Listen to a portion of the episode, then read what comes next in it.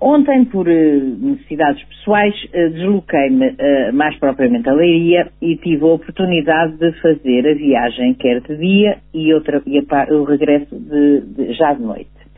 e houve algumas situações que me lembraram de que é necessário que haja civismo na condução.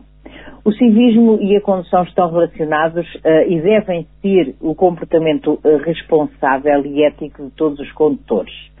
Uh, devem, refere-se a, a, práticas de, de re, a, respeitar as regras de trânsito, ser cortês com os outros, com as outras pessoas que se deslocam nas estradas, quer sejam motoristas, pedestres, ciclistas, e agir de maneira responsável e segura ao volante.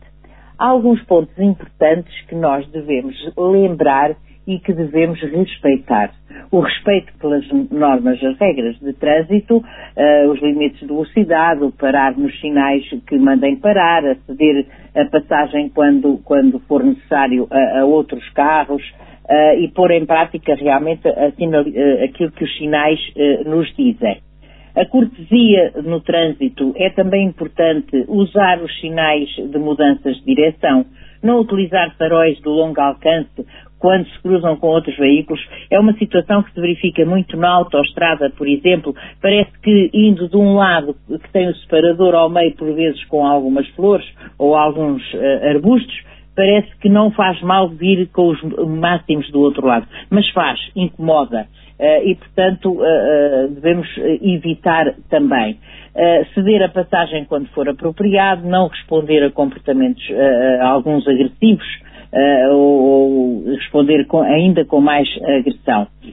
A condução defensiva, saber antecipar alguns uh, potenciais perigos e, e, naturalmente, tomar as medidas necessárias para os evitar, manter a distância segura, estar atenta a outros uh, motoristas respeitar os pedestres e os uh, ciclistas, uh, respeitando as suas faixas, as faixas que lhes são uh, distribuídas, conduzir com saúde, ou seja, não conduzir com influência do álcool, drogas ou medicamentos eh, perigosos para a condução, porque além de ser ilegal é extremamente perigoso e pode comprometer a capacidade de se fazer uma condução séria, uma condução sem risco. A redução da poluição, outra das situações que vemos muita vez, pessoas a atirarem uh, papéis, uh, lixo e, e, e, o mais perigoso, em algumas épocas do ano, os cigarros uh, pela janela. Portanto, também deve evitar-se uh, essa situação. Optar por uh, alternativas de transporte mais sustentáveis, naturalmente, quando é preciso. Agora tô, há muitos carros elétricos e utilizar também os transportes públicos.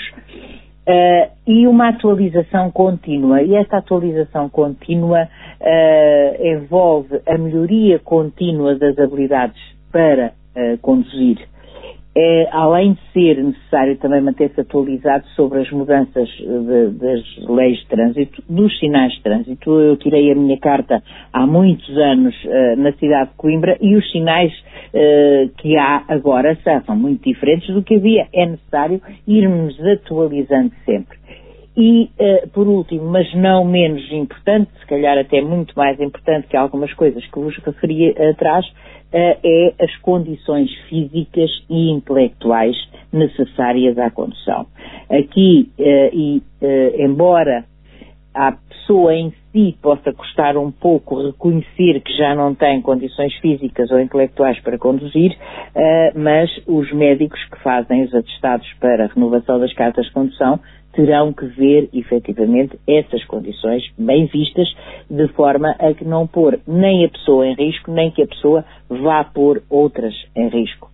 Uh, o civismo na condução é essencial para a segurança nas estradas, para a prevenção dos acidentes e para uma sã convivência entre todas as pessoas que utilizam as vias públicas, os passeios, as estradas, todos Portanto, é necessário que haja uh, civismo na condução.